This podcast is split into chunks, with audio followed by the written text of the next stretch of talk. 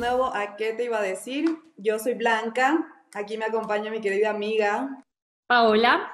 Paola. Y este es nuestro tercer podcast y nuestro primer podcast grabando por Zoom. Vamos a ver un poquito cómo nos va con esta dinámica y es súper chistoso porque el tema de esta semana es social media y todo lo que es tecnología y cómo hemos crecido con esto y cómo nos está afectando. Exactamente, espero que les guste. En realidad vamos a hablar un poco de la transición que nosotros como las personas millennials, centennials que tenemos de 20 a 30 años, hemos pasado muchos cambios en la tecnología y en las redes sociales, como por ejemplo, no sé, ustedes si se acuerdan, hace un par de años, no más de 10 años atrás, los celulares eran como los ladrillitos y venían con esos juegos de la culebrita, la serpiente, esas cosas, y después pasamos al BlackBerry con el PIN, todo el mundo quería tener su PIN, su BlackBerry, pues ya nos adaptamos a los smartphones y los Androids, y en este caso también, bueno, los que tengan Apple. Entonces, esta transición que pasamos fue súper, súper fuerte porque a muchos de ustedes, no sé, a mi amiga también le pasó, pero en la época de los celulares solo mandabas mensajes de textos, la típica era ponerte saldo, mandar las cadenitas de la Virgen, de que tus amigos, que si es que no mandas los cinco ositos y bla, bla, bla. Y esto también pasaba en mail, que la típica cadena de si es que no mandas este mail a 10 personas, te iba mal en el amor o esas cosas. De ley, me había olvidado de los ositos, que te pasabas como que media hora haciendo alguna figurita con puntitos o copiabas de otro mensaje y a veces eran tan grandes que se te iban dos textos, tres mensajes de textos en un, en un gráfico y mandar imágenes era imposible de pensar, era como que, wow, o sea, si el celular te daba la opción capaz si tus mensajes no podían hacerlo porque no era suficiente para, para enviarlo. Exacto, y eso hablando de los temas de mensajes de textos y los celulares, porque si es que nos vamos un poco más atrás, lo del Internet, antes, o sea, 2000 pasó lo de las computadoras, del internet, y antes uno no podía conectarse, o sea, la típica era por llamada con tus amigas, llamada telefónica. De hecho, yo me acuerdo y tengo uno de esos teléfonos en los que podías marcar y tenías las... Eh, las rueditas. Exacto, tenemos de recuerdo uno de esos y después pasaron ya los teléfonos inalámbricos y ahí fue el boom del internet, porque al menos era la típica del internet inalámbrico que tú tenías que decir a toda la familia que no ocupe el teléfono, que no llame, porque ibas a hacer tu consulta en Wikipedia, en Internet o las típicas cosas. Y era el Internet más lento del mundo, o sea, literal te aparecía una ventanita en la pantalla con un círculo que se estaba como que recargando y te aparecía el celular, una línea y tu computadora. Yo me acuerdo totalmente de eso porque y sonaba, bueno, sonaba... como que... hasta que se conecte. Y a mí me pasaba chistoso porque la típica, en esos tiempos no había mucho en qué consultar, lo que consultaba era en Wikipedia o no me acuerdo. En carta, nada que Wikipedia. Yo en Wikipedia ya llegué, o sea, después, pero ya era todo en carta, o al menos en Ibarra, donde nosotros crecimos. A mí me mandaban un montón de veres de investiguen eso y deben comprar tal lámina, que en esa lámina está toda la información. O ir a la biblioteca, o los libros, pero nunca en la vida como que Wikipedia para nada. Ya la tecnología todo era en carta. Claro, era en carta. Ya cuando llegó el internet era lo de Wikipedia. Yo les cuento como algo re chistoso que siempre decía que se desconecten, pero para de la hora que usaba el internet era solo 20 minutos para hacer el deber. El resto me pasaba en hi-fi.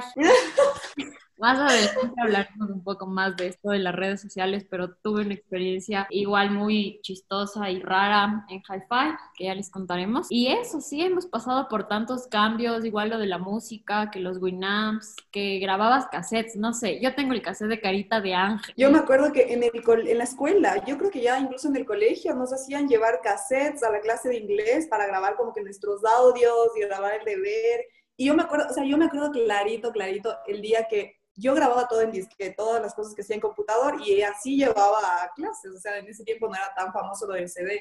Y me acuerdo una vez que tenía que ir a comprar un disquete para guardar mi trabajo y fui a la papelería como que la que había cerca de mi casa y la señora, así una viejita, me dijo como que no, ya no hay disquetes porque ahora solo traemos CDs. Y para mí era como que no puedo creer, o sea, ¿qué está pasando? La, tecnología está avanzando tan rápido.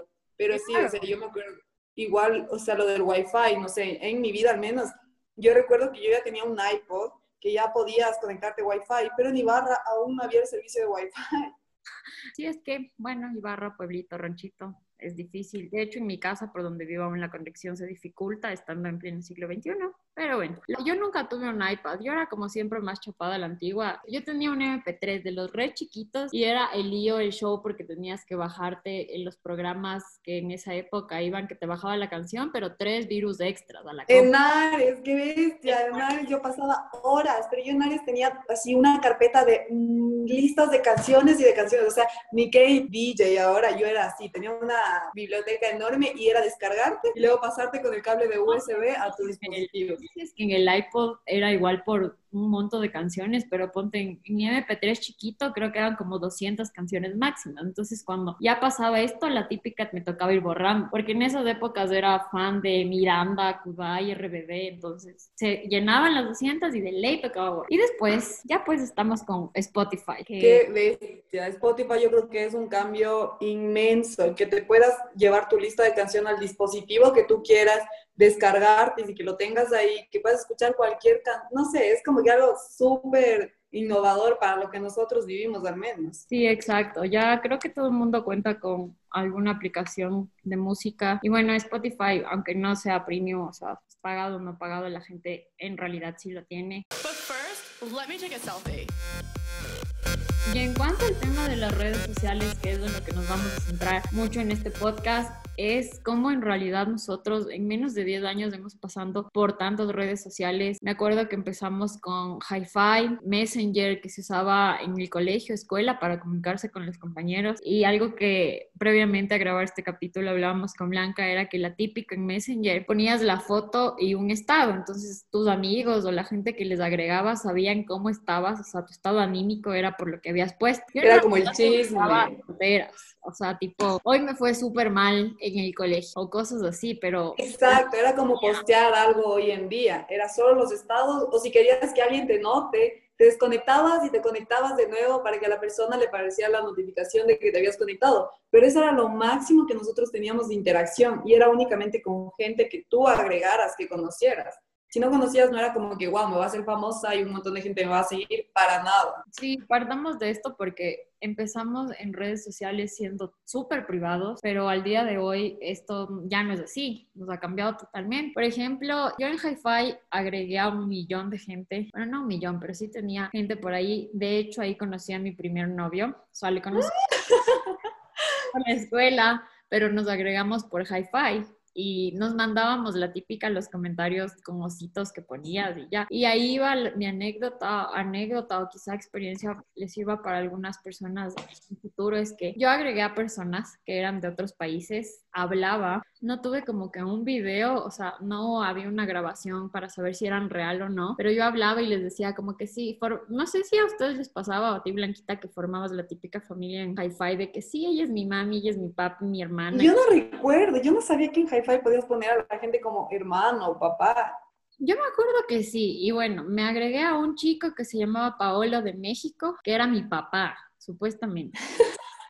La otra chica era mi mamá de, de, Guayaquil, que ella sí existe, se llama Carlita Vaquerizo. Si es que nos escuchas, pues de ley te vas a acordar de esto. Y también había un chico, Nicolás, me parece que también era mexicano, pero después descubrimos con un poco del tiempo ya cuando apareció Facebook y nos agregamos igual entre los que éramos amigos, descubrimos que este chico era falso y tenía un montón de perfiles falsos y lo descubrimos porque también nos hicimos amiga de algún chico de Cuenca que era novio de una chica de Lima. Y se hicieron hi-fi. Y a la final descubrimos que todo era mentira. O sea, que ese otro chico que supuestamente era mexicano era de Lima. La chica de Perú igual encontró. Se llamaba Isabel, me acuerdo. Y esto, ahí es cuando yo igual como que me espanté un poco. Pero puedo decir que también sigo siendo un poco mensa con esto de las redes sociales porque siempre agrego a gente no conozco. Todos mis amigos.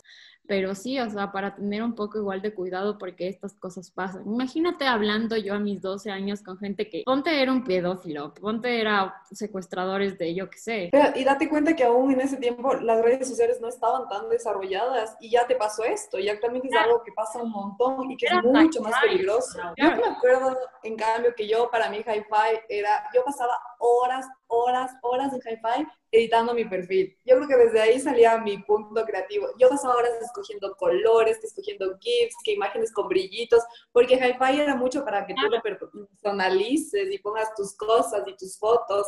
Y me acuerdo de eso, o sea, que yo pasaba más ahí y era la época en la que yo era emo, que era full, full, full emo. Y que había estas típicas imágenes de rosado y negro porque era como que chica emo y que las calaveritas y que todo ese trip. Y yo más que chatear y socializar, era eso. Me enfocaba un montón en crear mi perfil perfecto y me acuerdo clarito que te dejaban ver quién visita tu perfil.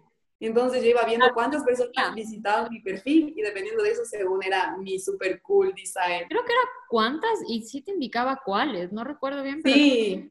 Y eso creo que mucha gente, porque ahora full gente que es como influencer o tiene full seguidores en Instagram, en Facebook, se descargan aplicaciones para ver quién les ve. Lo que antes en Hi-Fi eso era como libre. Y yo creo que de, o sea, esas ganas de saber quién nos ve viene de esto, porque digamos que Hi-Fi es el inicio de las redes sociales y es como crecimos viendo una red social. Entonces, a mí incluso hasta el día de hoy te juro que me encantaría ver quién visita mi perfil, más que los likes y todo eso, sino quién se mete a tu perfil para ver quién eres tú, qué haces. Sí, es verdad pero me encantaría igual ver quién está revisando. Y ahorita que hablamos de hi me haces de acuerdo de cuán poderosas son las redes sociales. En la época del colegio yo usaba hi y Facebook. No sé si te acuerdas del chico que se suicidó en el San Francisco. Ah, sí, sí me acuerdo. Pero dales, dales como que el ambiente para que entiendan. Sí, eso iba a decirles. Justo este chico era igual emo. Eran de un grupo en uno de los colegios más prestigiosos de Ibarra. Qué bestia, cuánto amor a San Francisco.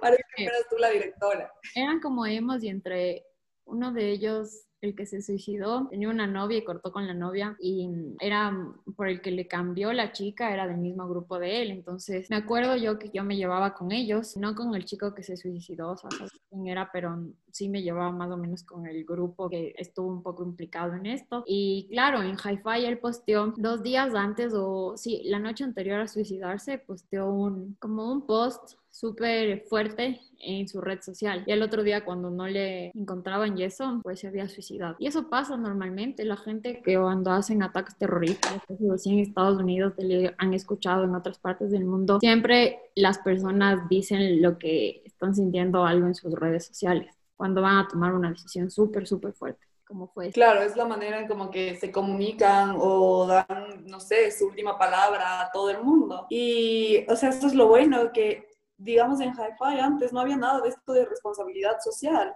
de ver cómo te sientes, de ver qué posts deberían ser públicos, cuáles no. Porque, por ejemplo, una red que es súper, no sé, polémica es Tumblr, que se conoce porque los posts que hay son full, full deprimentes y por lo general también pornográficos.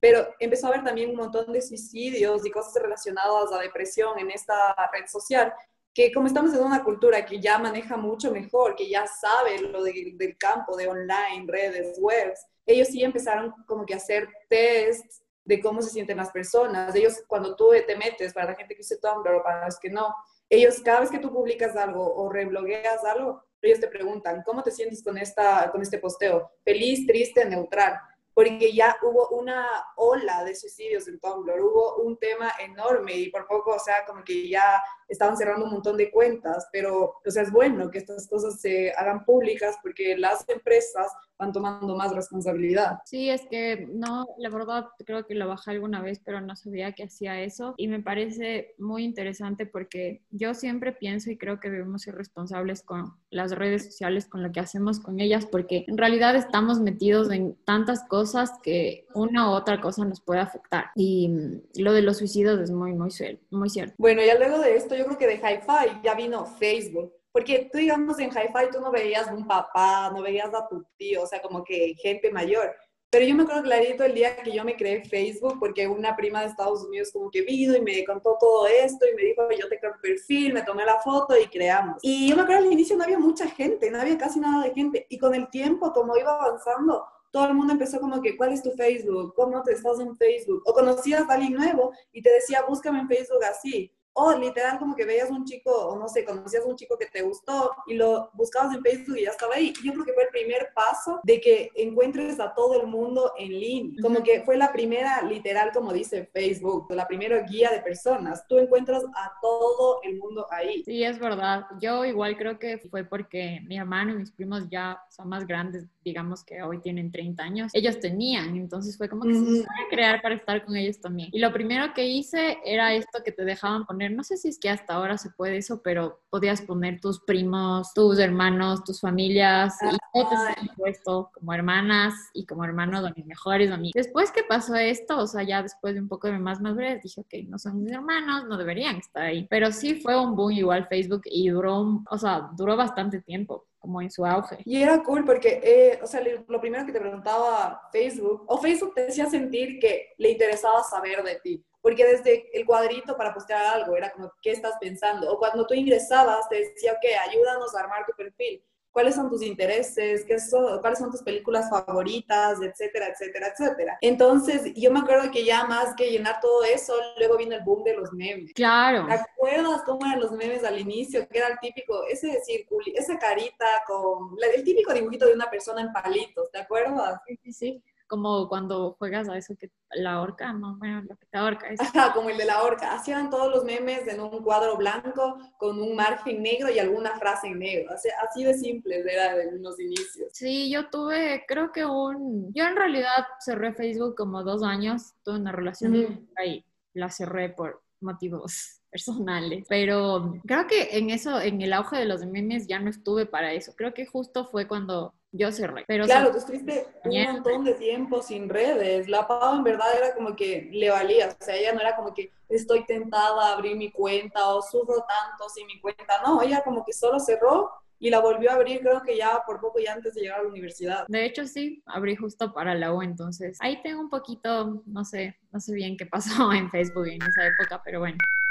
Bueno, bueno, bueno. Y luego de Facebook, yo creo que vino esta red que hasta el día de hoy es un boom, que todo el mundo lo usa, que de hecho ya Facebook en muchos países, como en Estados Unidos, ya murió. Yo creo que aquí más lo tenemos por formalidad. Yo lo tengo para hablar con mi familia, nada más. Y como para ver news de vez en cuando y ni siquiera es una buena fuente. Pero luego llegó Instagram. Y la novedad de Instagram, yo me acuerdo clarito, es que era solo imágenes, ya no era como Facebook, que era esto de pon tu comentario, escribe qué estás pensando, comparte tu opinión, sino que acá era solo imágenes, no podías poner nada escrito, era solo, solo imágenes, y en ese tiempo no había ni stories. Entonces era como que era esta evolución de que ahora querían saber de ti, pero visualmente. Ajá. Y ya con esto, o sea, se dio este boom enorme, también ahí en este tiempo empezó a crecer, un, o sea, no empezó a crecer, pero ya se estaba dando mucho YouTube y eh, empezaba la gente a vivir de YouTube. Y ya con Instagram, y se introdució Instagram y con el tiempo empezaron a aparecer los influencers. Y al día de hoy, Instagram es la fuente y el trabajo de muchas personas, no solo en otros países, sino aquí. Sí, y ahí quisiera hacer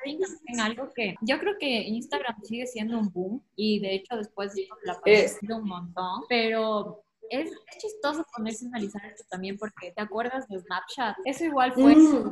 las historias que ahora tiene Instagram salieron de Snapchat. Tú te mostrabas lo que estabas haciendo en tiempo real con la que agregabas de Snapchat pero eh, es lindo y contrastar esto porque, o sea, Snapchat no le... Esa, esa sirve más en otros países, pero al menos aquí ya quedó como... Claro, aquí en Ecuador murió, aquí en Ecuador murió con, en el momento en que Instagram sacó los stories, para Ecuador fue de declive y murió, pero si tú ves en Estados Unidos, que en Estados Unidos no usan WhatsApp, usan iMessage, y usan un montón de Snapchat, entonces allá sigue en verdad siendo una red bastante competitiva. Creo que en otros países sí, pero por lo visto aquí no.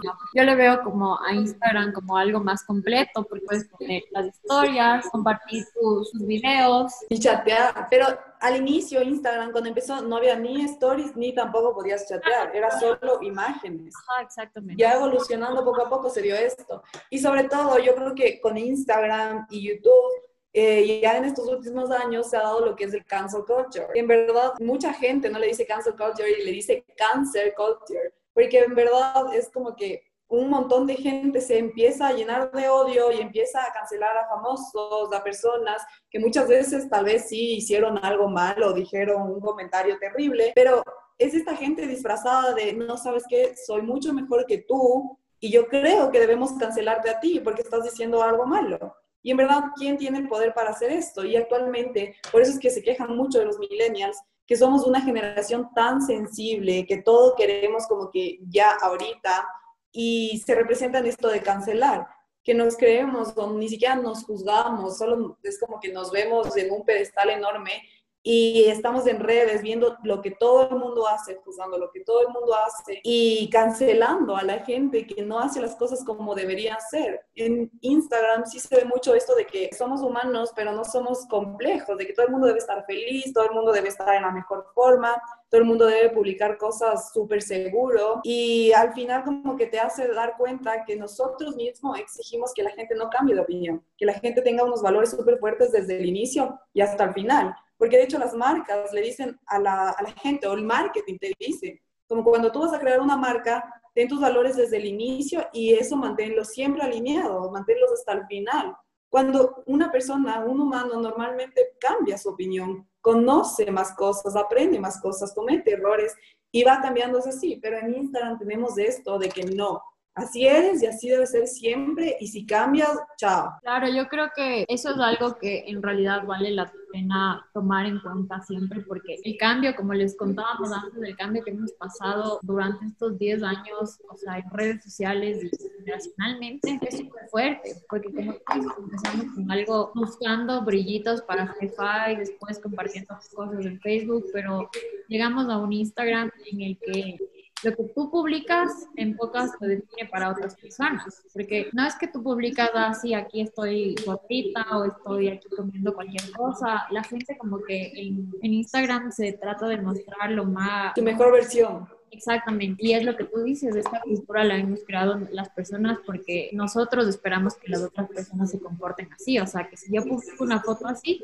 quiero que mis otras amigas también publiquen si es que alguien publica algo diferente, pasa eso, que tú le empiezas a juzgar y dices, ah, no, esto no está bien. Sí, y en verdad, en Estados Unidos, sobre todo esta cultura de la cancelación es súper fuerte. Porque, por ejemplo, uno de los casos más conocidos es el de Taylor Swift, que ella empezó a recibir tanto odio después de este video de Kanye y esta temática de Kanye y Kim Kardashian, en la cual, según ella, decía que ella no había dado el permiso para que se use su imagen y su nombre en su canción, en el cual decía como... I made that bitch famous si han escuchado esa canción o no, pero ella dijo eso y Kim Kardashian y Kanye West dijeron como que no, esto no pasó así, subieron un video y todo, y como este video mostraba la versión de ellos, de que en verdad sí se le dijo a Taylor Swift que ella iba a estar ahí, que ella aceptó, entre comillas, Luego la gente la empezó a quemar, todo el mundo empezó a decir, no, es que eres una mentirosa, es que solo quieres hacer drama, drama queen, y ya desde antes la gente la venía quemando por esto de que ella tenía full parejas, etcétera, etcétera, etcétera. Al punto de que la quemaron tanto que ella borró todas las fotos de redes sociales y estuvo desaparecida por un año. O sea, por un año ni paparazzis la veían. Imagínate. Y el boom de esto es que recién como que este año, creo, o el anterior, salió este video en el cual, o el audio de la conversación que Kim Kardashian y Kanye West habían subido, pero el no editado, donde ella en verdad como que no daba autorización, no, no quería esto.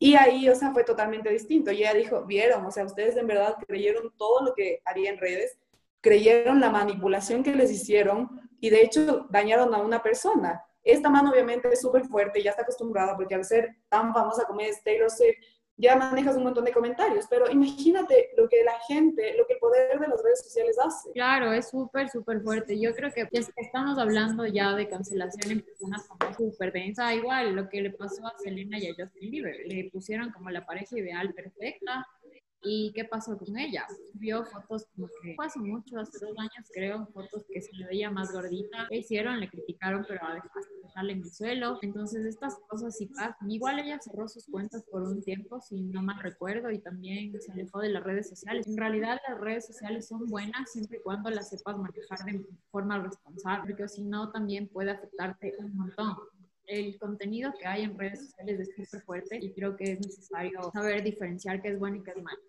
Claro, y no es solo de, ay, heriste mis sentimientos o en el peor de los casos me suicido, porque hay un montón de esos. También es en el aspecto económico de una persona, profesional de una persona. Por este tipo de cancelación que muchas veces se vienen por los fake news. Hay artistas o profesionales que dejan de vender conciertos, se les cancelan tours de trabajo súper fuerte y duro por a veces cosas que eran falsas, ¿me entiendes? O sea, es como que no, en verdad no tenemos, somos la generación de la información, pero nos creemos cualquier información que vemos, incluso, o sea, creemos que si una fuente es fiable anteriormente, le creemos ciegamente. Cuando incluso al día de hoy sabemos que hasta CNN ha tenido casos en los cuales maneja toda la información a su convenir creo que todos los medios de comunicación en mi país. Pero sí, a eso iba que justamente es difícil porque nosotros sí nos creemos los dueños de la verdad con algo que leemos en internet, pero yo siempre pienso y digo, cada vez la gente que es un poco menor a nosotros, no, no sé si decir que estamos, estamos informados todo el tiempo, pero como que en un mundo de una burbuja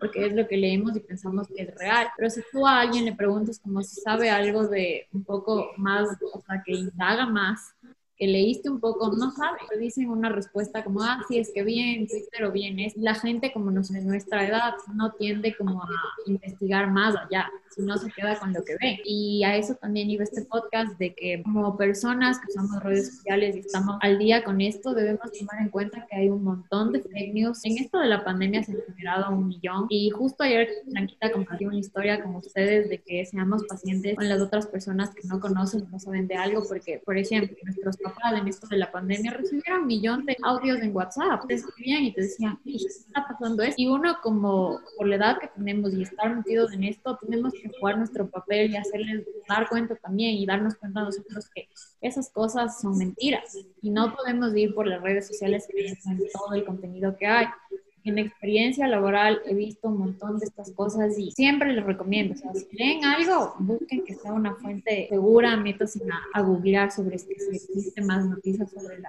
persona que les esté informando, laguen bastante, no se crean en lo primero que ven. Y sobre todo si van a hablar de algo, yo creo que si tú vas a dar tu opinión o tú vas a enseñarle a alguien más o hablar de algo, tienes que estar seguro de dónde viene tu información, no es que leí un hilo en, en Twitter, sí, son súper divertidos los hilos en Twitter, pero es de alguien que se está inventando lo que se le da la gana o está poniendo algo que es desde su percepción o desde su punto de vista, ¿me entiendes? Sí, justamente iba a decir lo de los anónimos que el mes anterior. O sea, yo creo que muchas cosas de lo que dijeron estas personas pueden ser real, pero ¿qué pasó ese día? O sea, pasó justo lo de la Casa Blanca y empezaron a salir un montón de cuentas en Twitter de anónimos que no eran la oficial o demasiada información que la gente puede terminar creyendo en realidad no sabemos la verdad. Siempre hay que investigar. Incluso anónimos, o sea, tú no puedes confiar al 100% de lo que dicen anónimos, porque ellos pueden decir que son hackers, que se ha comprobado que son hackers muchas veces, pero nosotros no tenemos en verdad los documentos que nos certifican que eso es cierto. Yo no estoy contra anónimos, a mí me encantó, o sea, yo estuve leyendo los hilos y todo esto de anónimos directamente de la cuenta un montón, pero yo no me creo igual 100% de lo que dicen, porque necesitas pruebas, necesitas que una red más formal certifique que un grupo de personas que ni siquiera sabemos del nombre, que ni siquiera sabemos de dónde son, de dónde vienen, quién, etcétera, nos digan. Y eso es lo que yo creo que estamos haciendo en esta generación y me incluyo, porque muchas veces yo creo que tenemos tanta información, tenemos todo un clic, que somos como una pelotita, que si tal, o sea, tal fuente nos dice esto, estamos con eso. Y si luego la otra fuente desmiente a esa fuente y nos dice otra cosa, nos vamos con esto. Y somos tan vulnerables, pero al momento de juzgar somos tan fuertes. Pero eso es lo que yo estaba leyendo en un artículo eh, de New York Times que hablaba de esto de la cultura de la cancelación y decía que algunas veces puede ser algo súper bueno, porque hay gente que ha hecho crímenes, que ha hecho violaciones y que muchas veces no se sabe y que es verdad y que se debe compartir, porque esta gente no debe andar libre porque sí y debe darse el justo castigo pero hay otras veces que se cree estas noticias que son mentira o empiezas a cancelar a alguien porque este famoso dejó a su novia y se fue con otra y empiezas a echar tanto hate de manera masiva y es tan tóxico para esa persona y para ti. Y en verdad nosotros no hemos crecido con una cultura o un pensamiento crítico para poder manejar redes como al día de hoy tenemos. Exacto. Igual, o sea, lo que pasa en Twitter, que igual es una red social muy fuerte para eh, mantenerse informado de noticias o lo que sea, lo que pasa, o sea, justo este podcast creo que queda como anillo al dedo que antes, igual los casos de corrupción que están saliendo ahorita a nivel mundial, cosas así, antes de ley, o sea, igual había un montón. el problema era que no había una red donde tú te podías enterar. En cambio, ahora todo es al instante y sale un montón de información. Por eso mismo es que debemos cuidar lo que leemos, lo que compartimos y leer bien la fuente con la vas en teoría afianzando, porque ahorita hay un montón de cosas. Igual yo creo que a todo el mundo en algún punto nos han echado un nivel de hate o de odio, sea con un comentario, no sé, como en una foto que te pongan, ay, si eso haces cuando estás así, o de manera masiva, cuando te, no sé, puede ser, a mí no me ha pasado, pero puede ser que a mucha gente les han empezado no sé, a hacer bullying en redes sociales, o como que estás gorda o mandarte esto, sobre todo cuando ya tienes más seguidores, la gente te empieza a acosar con mensajes horribles. Para los colegios, en verdad, no estamos preparados. O sea, nunca nadie en el colegio o en la escuela nosotros nos habló de que en línea va a haber gente que es de mentira, que es falsa, que te van a mandar links a veces, que pueden robarte dinero, que pueden hackearte tu cuenta, o en este caso, de que va a haber gente que hable mal de ti sin conocerte y solo por ver algo que publicaste. Sí, exactamente. No, no quiero entrar en nombres ni en detalles, pero claro, eso tú sabes que pasó igual hace poco. Alguien que no me llevo está tan pendiente de lo que como estoy compartiendo algo y no me lo ha tomado, me dio igual, pero es chistoso darse cuenta que ven algo en una red social de las personas que tú tienes y empiezan a compartir de eso, cuando tú ni siquiera, o sea, ni por enterada que alguien estaba hablando de ti. Es súper chistoso porque en serio somos tan jugadores como personas que cualquier cosa que vemos estamos ahí, está acabándole a la otra persona. Y en cuanto a lo, de las cuentas falsas y eso, igual creo que esto no es desde ahorita, sino desde tiempos atrás. Eh, a mí me pasó igual en Instagram que un día así de la nada me escribió alguien a preguntarme cosas un poco delicadas que ni siquiera tenía como una foto real o no tenía seguidores, no tenía como gente que yo conozca y ahí fue cuando me di cuenta que tal vez no quería tener un perfil público, que bueno, siendo súper sincera, a veces lo pongo publicado, siempre estoy cambiando eso, pero me di cuenta o ahora estoy un poco como que si alguien sigue, creo que sea alguien que conozca o al menos que parezca real, porque eso también hay que tener mucho cuidado. Igual sé de casos de amigas que tienen un montón de seguidores y lo que les ha pasado es que les roban sus fotos, les cuentan, se crean perfiles falsos y después estamos en las de que hay que ayúdame a denunciar las cuentas y esas cosas. Entonces creo que tenemos que ser conscientes de cómo queremos exponernos a los demás y qué queremos. Porque de ley mucha gente piensa y está pensando, pero qué pena, o sea, es lo que tú pones en redes y que es estás haciendo público y ya. O sea, no porque alguien se ponga en redes, empiece a hablar, ponga fotos, o sea, público, eso no te da ningún derecho de estar tomando fotos ajenas, de estar escribiéndole obscenidades o de estar mandándole hate. Si ella se hace público, no, es como que digas, ¿sabes qué? Esta man pasó, o sea, salió de su casa y estaba por la calle y como yo la vi en la calle, yo tengo todo el derecho de decir obscenidades y de gritarle y de ir a tocarla. O sea, es lo mismo en redes sociales, solo que es una manera distinta. Exacto, es una manera encubierta de eso, pero totalmente la gente se toma atribuciones que no son correctas solo porque tienes un perfil público, te crean un drama, te generan odio y lo que sea solo porque tienes un perfil público. Y según ellos el rato de tu poner o postear algo ya está siendo como que abierto a todo el mundo, pero no por eso debemos juzgar. Y, y sobre todo no creernos todo lo que vemos en redes sociales.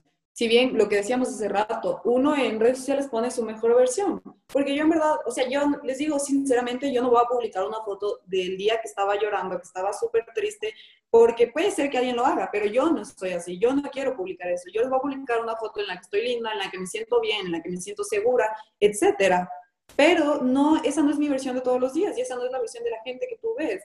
Hay incluso las chicas famosas que son súper guapísimas y modelos, estas chicas se retocan las fotos y es normal, o sea, no solo los famosos, todo el mundo se ha retocado al menos una foto. Creo que más aplica a mujeres porque tal vez de hombres no. Pero todo lo que vemos en redes sociales no es verdad al 100%, no te debes sentir como que súper, eh, no sé cuál es la palabra, como que empujado o súper, como que pressure en ti, porque si bien al menos ahorita en las redes sociales en cuarentena, incluso en, en LinkedIn, Tú ves que todo el mundo está subiendo certificados cada semana, que todo el mundo pone working hard, ya no puedo más, que me está yendo súper bien, mil proyectos, pero no por eso tú te tienes que sentir mal, porque tal vez no estés, perdón, certificado, tal vez no estés haciendo un curso, porque esa persona no te va a subir cuando no tuvo proyectos o cuánto le costó conseguir ese trabajo o en verdad que esta certificación la hizo por hacerla y en verdad no le gustó ni le aporta. Entonces no debemos creer todo lo que vemos en redes sociales y no debemos sentirnos mal por lo que vemos. Sí, concuerdo totalmente. O sea, no porque alguien ponga algo, uno debe sentirse mal, porque como para mí yo creo que las redes sociales sí es mostrar el lado lindo, el lado que uno quiere. Que obviamente no, si tuviste un día malo y terminaste con los ojos estados llorando, no, no es que vas a subir. No, sino por eso significa que no seas real en tus redes. Porque igual a las, o sea, a las modelos les pasa bastante, les ves como un cuerpazo, son súper flacas y maquilladas y a veces cuando suben foto natural, la, la gente les critica y les acaba, si están así asados. Y eso también tenemos que aprender, o sea, no todo en redes sociales es real, hay una vida afuera que es muy diferente. Igual quisiera compartirles un dato extra ahorita, no sé si sabían, cuando tú te descargas una aplicación, y siempre te pide loguearte con algo. Entonces, ustedes saben que lo de los datos, la IA, artificial funciona un montón. Tú te bajas una aplicación y te lo veas con Twitter, Google o Facebook, tenemos que estar bien conscientes de esos datos que nosotros damos, estamos compartiendo libremente. Entonces, quiere decir que después, bueno, no es el caso nuestro, somos famosos o alguien va a querer atacarnos eso, pero por A o B, lo que nosotros al momento de loguearnos estamos dándole a las plataformas datos nuestros. Y no por lo que acabas de decir, no debe importante que ay, yo no soy famoso, o sea, ¿quién va a querer ver mis datos? Sino que en verdad, con tus datos, tú eres una de las miles de personas con las cuales se hacen base de datos para venderte cosas después, para ponerte incentivos o pasar lo que pasó en Estados Unidos, para manipularte en tus decisiones de votación. Entonces, no es que, ay, yo no soy famoso, o sea, ¿quién me va a querer ver en mi camarita o quién me va a querer estar viendo yo a qué le hago clic? Sino que luego te van a manipular como pasó en Estados Unidos y les voy a contar que hubo este problema con Facebook y Analytics que ustedes saben, y tenían tanta información que en verdad el consumidor o la persona no había autorizado que se use para esos fines. Y ellos, pues, es un ejemplo de lo que hizo Trump en su campaña. Trump estaba, estaba a favor de lo de las armas. Si tú no estabas a favor de las armas, digamos, él te presentaba el estar a favor de las armas para proteger a tu familia. Y si en cambio eras como que, no sé, del otro lado, él te presentaba estar a favor de las armas para defenderte en caso de que entre un ladrón a tu casa. Tú dices, esta información en verdad da igual, pero mira cómo nos manipulan y actualmente el Data Analytics puede, o sea, puede hacer un análisis desde un millón de personas hasta de una persona. Pero sí, sí, concuerdo totalmente. Yo creo que esto les va a tocar a las redes sociales muy fuerte, porque justo lo que pasó con la discriminación racial. O sea, de ley tú escuchaste que justo en esta semana empresas muy importantes, Coca-Cola, Unilever, no van a pagar ya publicidad para Facebook y Facebook y Instagram también. ¿Por qué? Porque ellos exigen a las plataformas que por el mismo hecho que estamos diciendo que las redes sociales son buenas, pero también tienen un contenido súper fuerte que no es bien manejado, que piden las marcas es que la o sea, que estas redes sociales dicen antes de que alguien pueda poner cualquier cosa racial, creo que está bien. Entonces, yo creo y siento que tal vez ahí van a tener alguna medida porque o si no se les va todos sus ingresos también. Pero mírate, por ejemplo, o sea, aquí vuelve el tema que estábamos hablando del pensamiento crítico, que sí, estas enormes empresas como North Face, de, de Coca-Cola Company y otras, dijeron, no, ya no vamos a pautar y les quitan millones y miles de dólares en lo que es pauta a Facebook. Pero yo estaba leyendo un artículo en el cual te daban este punto de vista y te decían que las medianas empresas y los emprendedores y los pequeños, que son los que más usan, de hecho, las pautas en Internet, ellos van a aprovechar ahorita más que nunca, porque los precios de las palabras claves de pautar en línea y todo va a bajar. Entonces ahí es lo que yo te digo, no hay pensamiento crítico, porque no pensamos en por qué estas empresas grandes están manifestándose de esta manera, sino que pensamos en, ok, es ahora, van a bajar los precios y yo voy a abarcar todo el mercado. Claro. Es que eso es lo, eso quizá igual y pasa y está pasando por lo de la pandemia, todo se pasó, los negocios se pasaron a la parte de transformación digital, entonces obviamente buscas ese tipo de publicidad en redes sociales y es un tema bastante para debatir, pero bueno, quisiera cerrar con esto, sean conscientes de lo que publican, de lo que comparten, no busquen fuentes confiables siempre y no dejen que un comentario de otra persona les afecte y tampoco, como creo que todos debemos aprender, no juzguemos a los demás por lo que aparentan ser en redes sociales. Bueno, y recordarles que con esto de la cancelación, sobre todo, tú puedes cancelar a una persona, se puede cancelar a un famoso, se puede unir un montón de gente, pero ya hay casos, por ejemplo, lo que pasó con J Balvin, que dio su apoyo a este agresor de Rihanna, no recuerdo el nombre, hace mucho tiempo tuvieron ese problema, y le dio apoyo en su nueva canción y todo, y la gente lo empezó a cancelar un montón porque J Balvin estaba apoyando a un agresor.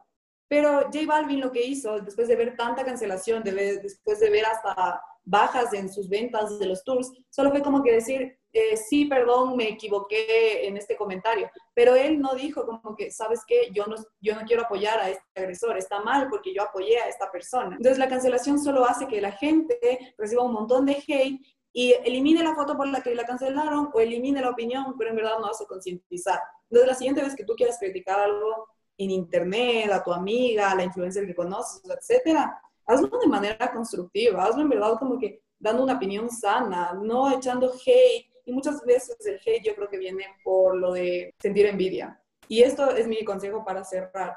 Obviamente, como cualquier persona, todo ser humano, vamos a sentir envidia de vez en cuando y sobre todo en redes. A ver, si yo veo a la man con un cuerpazo hermoso que yo quisiera, obviamente me va a entrar un poquito de envidia. Pero lo que yo he hecho y lo que me ha funcionado un montón es que yo hace un tiempo cerré una cuenta que tenía con un montón de gente a la que seguía y un montón de gente que me seguía para abrirme esta cuenta en donde yo en verdad soy súper consciente de a quién sigo. Entonces, si yo sigo a esta persona que es súper famosa y súper linda y guapísima, es una persona que a mí me aporta buen contenido, que en verdad si yo veo que la mano está con un paso, no me va a dar envidia y me va a sentir feliz, está súper bien. Entonces, yo lo que les recomiendo es que depuren a quién siguen. Si tienen una persona que les da ansiedad o que les hace dar demasiada envidia, o que ven que la mal le está yendo súper bien y se amargan, no se sienta mal, pero solo dejen de seguirla y ya, no se amarguen, elijan a quién siguen, depuren sus cuentas y sigan contenido que en verdad les aporte de verdad y van a ver cómo se les cambian los días, cómo ven redes sociales y cómo se sienten. Si nosotros queremos cambiar el mundo, estamos en un tiempo en el que, bien cierto, esto de estar encerrados nos ha hecho reflexionar mucho como personas y como seres humanos, a solo de Black Lives Matter, un montón de cosas, lo de LGTBI. Hay muchas cosas que como seres humanos debemos cambiar, entonces igual es que nosotros queremos que la humanidad cambie, seamos parte de este cambio. Pensemos bien lo que vimos, lo que decimos y en quién confiamos cuando estamos informando de algo. Las redes sociales son excelentes, son buenas, te ayudan a vender cosas, te ayudan a crear negocios, te ayudan a eh, expandir en tu personalidad, en tu diversión, a tener todo el contenido que tú quieras pero es manejándolos. Empecemos con pensamiento crítico, sin morirnos de envidia, sin morirnos de rabia, sin morirnos de, de iras todos los días por lo que vemos. Y listo, ese es nuestro consejo, como que te iba a decir. Sean felices y no tengan miedo del que dirán. Y sean auténticos, compartan lo que se les dé la gana. Y si alguien les echa hate, bloqueenlo. Generalicemos y normalicemos bloquear. Bye. Oh no, oh, I feel like I'm gonna throw up. Oh wait,